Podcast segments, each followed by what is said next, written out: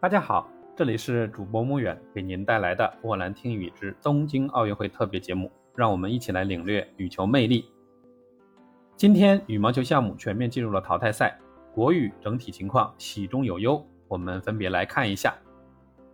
在上午的两场混双中，雅思组合和黄鸭组合均如愿战胜对手，携手会师决赛，可喜可贺啊！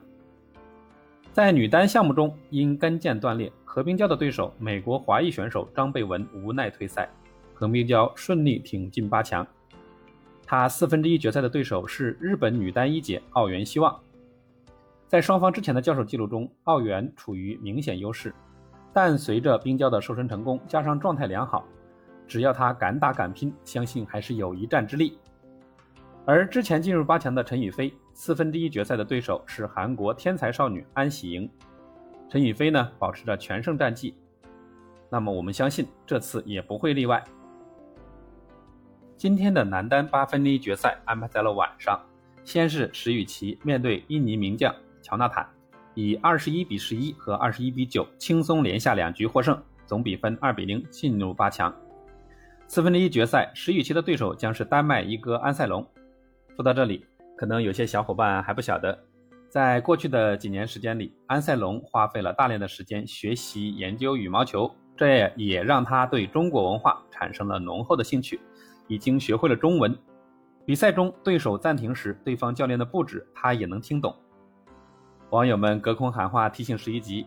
要小心安塞龙在比赛间隙听墙根啊！在刚刚结束的另一场男单八分之一决赛中，谌龙在先失一局的情况下。放平心态，找准节奏，让号称马来西亚李宗伟接班人的二十三岁李子嘉有力无出时。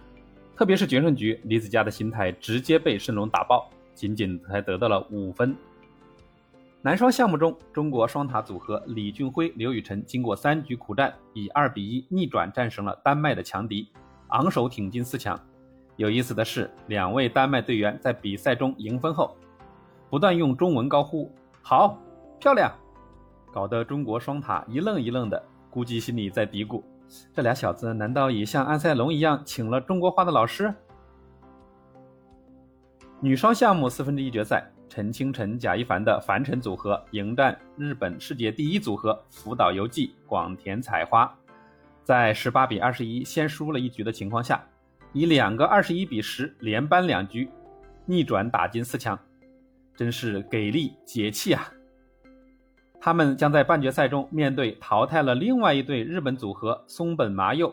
永原和可娜的韩国组合金昭映、孔熙荣，而李英辉和杜月的音乐组合在决赛局先后崴脚摔倒赛场，第三局呢，不幸以十七比二十一败给印尼组合，最终以一比二落败，无缘四强。虽然比赛输了，但是我相信他们已经尽了全力，辛苦了，姑娘们。以上就是本期的全部内容，谢谢您的收听，并欢迎您关注主播穆远的沃兰听语。